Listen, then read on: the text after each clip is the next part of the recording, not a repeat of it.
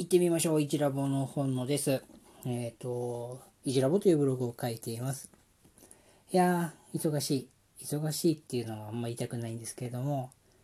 えっ、ー、と、ブログでもちょろっと書いた通り、まあ、偉くなったんですよね。で、えっ、ー、と、引き継ぎの途中だったり、新しい人を入れたりと、まあ、やることがバタバタしています。で今のこのタイミングで思ったこととか考えたこと今のこのタイミングっていうのは平社員だったのが、まあ、役職がついたとかえっ、ー、と移動事例が出て、まあ、移動になったとかこういったタイミングで出会いとか、えー、仕事の仕方とか、まあ、いろんなものが大きく変わっていくタイミングって、まあ、大事だなとその常々に思ったこと考えたことっていうのをまとめていくのは大事なんじゃないかなと思っています。で今日はその移動になってえっ、ー、と偉くなってこれからどうしたいかっていう部分もあるんですけれどもそれよりも何で偉くなれたか約昇格したのかっていうところについてちょっと考えて部分があるので、えー、話しておきたいなと思います。えっと、僕は昔ね、えっ、と、医療事務をやっていた時、すごい頑張ったんですよ。未経験で、まあ、若かったっていうのもあるし、あの、お給料もいっぱい欲しかったし、結果も出したかった。なので、えっと、仕事はすごい頑張ったし、こう、職場が良くなるように改善みたいなものをどんどん提案して、えー、やっていました。今思うと、まあ、それは悪いことじゃなかったと思うし、え実際にねあの人事評価みたいのでも A 評価をもらったりして、まあ、給料もどんどんどんと上がっていたんではいたんですけれども、えっと、それは僕と会社、まあ、病院の立場ではまあ良かった。でもそういうやり方をしているとまあの、その病院に残ってやり続けてれば、まあ、もっとね上のポジションに行けていた可能性はまあゼロじゃない。もちろんそのままだったって可能性もあるんですけれどもまあわからない。けれどもそれをやめたんです。この辺はまあブログにねがっつり書いているので探してもらえたらと思うんですけれども。で転職をして今のえー、病院に来たタイミングでそんなに頑張らなくてもいいかなと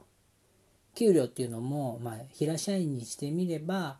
まあ、サラリーマンの平均年収みたいなところぐらいもらえるようになって残業はなくて年間休日もちゃんとあって有給もがっつり消化しているっていういわゆるゆるふわのサラリーマン生活っていうのを、まあ、満喫しようかなって思ったんです。で、実際に2年、3年と、だらだらではないんですけれども、これ難しいんですけれども、えっ、ー、と、5段階評価の3より上、4より下ぐらいの成績を出し続ける。これ意外と難しい。やってみようと思うと、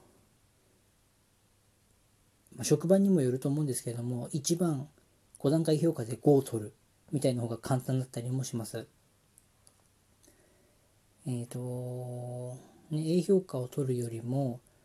えっ、ー、と、B 評価の上の方みたいのを取る方が難しかったりするんです。狙ってね、頑張った結果 B のプラスっていうのとは違う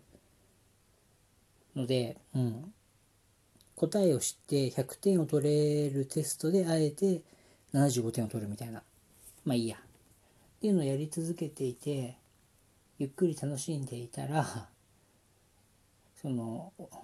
まあね年齢とともに働き方が変わったとかたまたま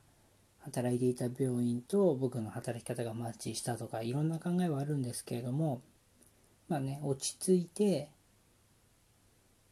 ゆったりどっしり構えていたらいろんな職場の人とあの話す機会というか相談に来られても対応できるし自分の職場の上司を見ないって言い方また違うな。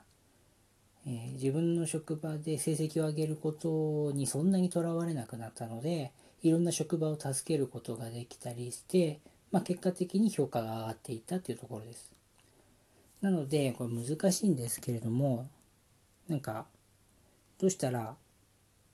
役職者になれますかみたいのって正解はないんですよね。僕みたいに頑張っていた時に役職者になれなくて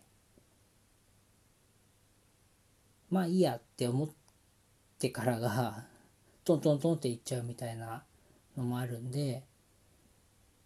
まあ不思議だなと。人事は生ものなのでその無理だなって思ったら無理なんでしょうし行きたくないなって思っても行っちゃう時もあるし行けるなって思ってもダメな時もあるっていうまあ取り留めもない話をしているんですけれどもじゃあ今後ね僕がどうしたらいいのかっていうところ結構悩んでいるんです最初はがっつり熱血タイプで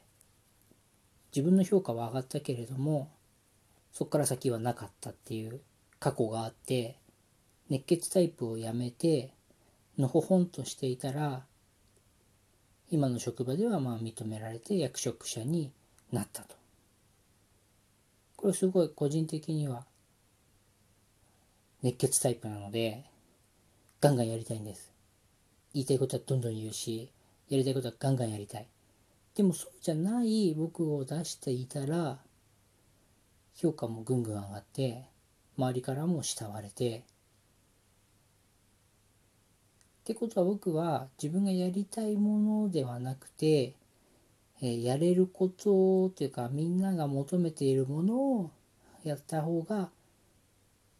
結果的にいいんじゃないかっていうところを気づけたわけですね今回。なので今後